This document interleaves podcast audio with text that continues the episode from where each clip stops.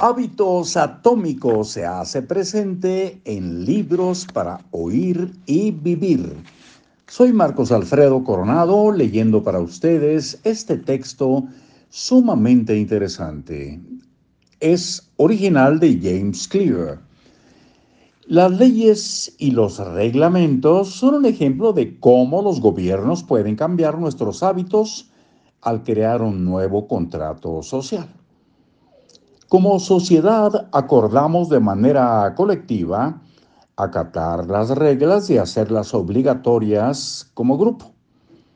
Cuando una nueva legislación impacta nuestra conducta, leyes para usar el cinturón de seguridad, prohibición de fumar en restaurantes, obligatoriedad del reciclado, estamos ante un contrato social que moldea nuestros hábitos. El grupo social acuerda actuar de determinada manera y si tú no sigues las reglas serás castigado. Serás castigado. Así como los gobiernos usan las leyes para responsabilizar a los ciudadanos de sus actos, tú puedes crear un contrato para hacerte responsable de tus propias acciones.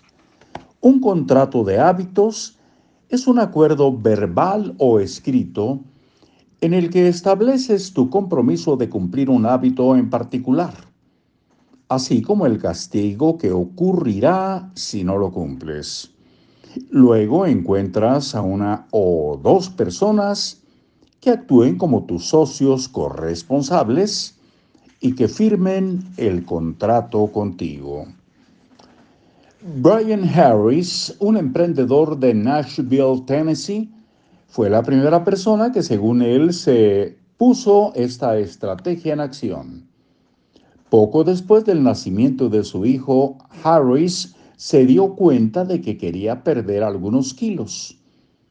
Escribió un contrato de hábitos entre él, su esposa y su entrenador personal. En la primera versión se leía, el primer objetivo de Brian para el primer trimestre de, trimestre de 2017 es comenzar a comer correctamente. Otra vez para poder sentirse mejor, verse mejor y alcanzar su meta a largo plazo.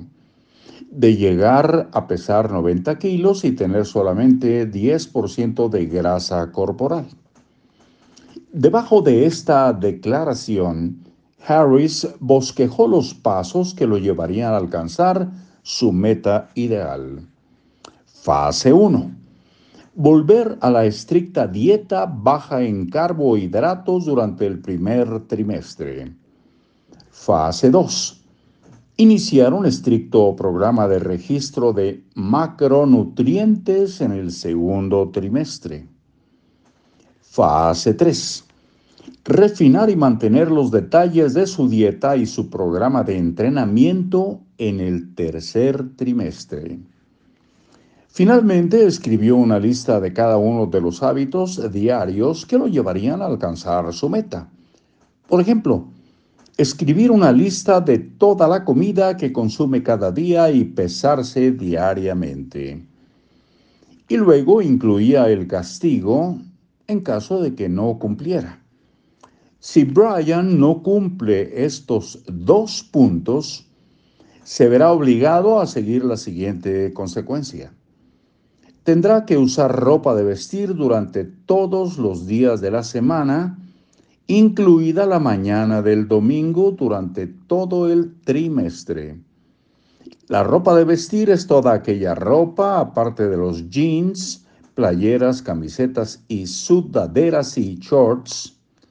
También tendrá que darle a Joe, su entrenador, 200 dólares para que los use como lo considere conveniente si deja de registrar lo que come en el diario de alimentación.